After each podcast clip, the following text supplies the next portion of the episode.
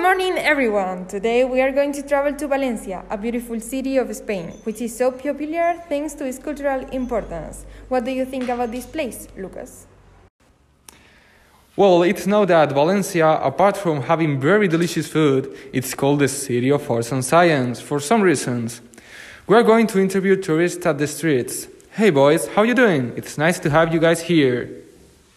Good morning for everyone. Thanks for giving us the opportunity of doing this interview. I love Valencia and I think that it's important to show off the city a little bit. Ah, me trabo.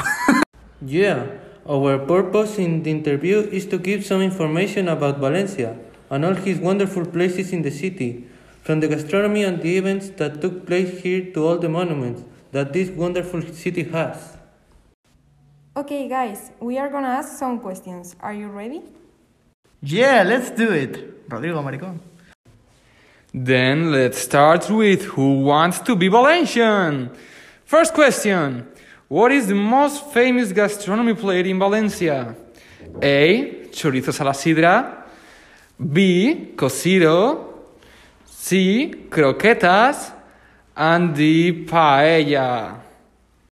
I choose paella because I think it's the typical food in this place. Definitely, I go with paella because I think. No, mierda. Definitely, I go with paella because this food is known in the rest of Spain and thousands of Spanish people are cooking it actually.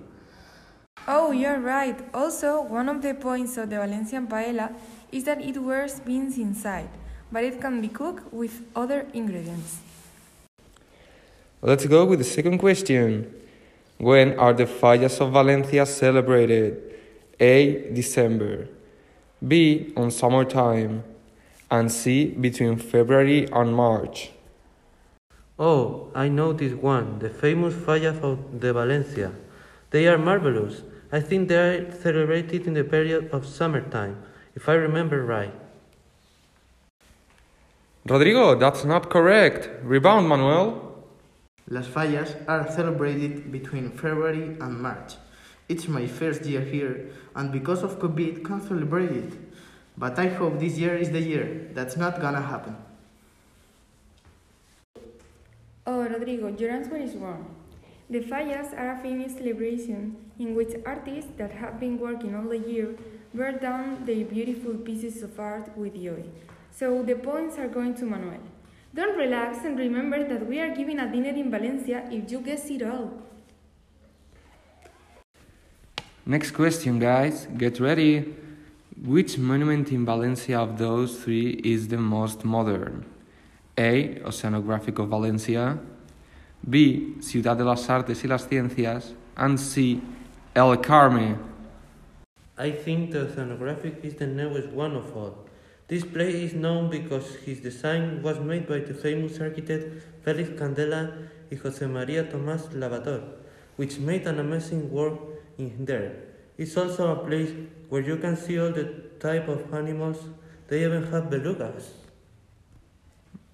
I'm going against Rodrigo this time. I think the Ciudad de las Artes y Ciencias is the newest one because of the structure of the place. It seems it was opened recently, by the way. This place was also designed by the architect Felix Candela with Santiago Calatrava as his partner.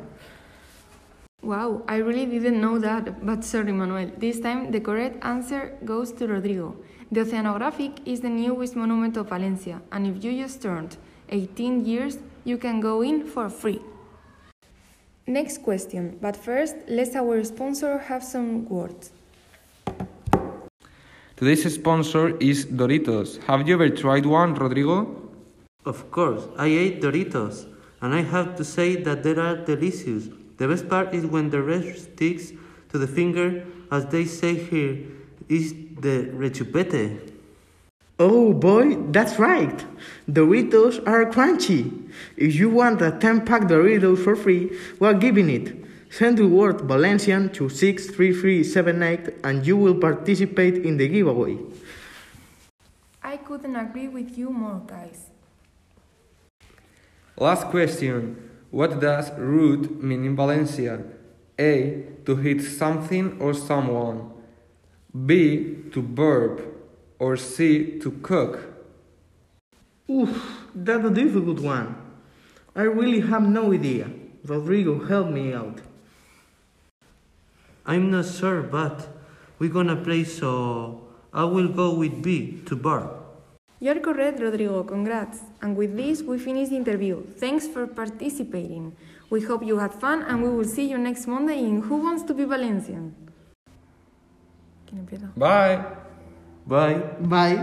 See you! Next question, but first, let's our sponsor have some words. Of course, I ate Doritos, and I have to say that they are delicious. The best part is when the rest sticks to the finger, as they say here. It is the rechupete.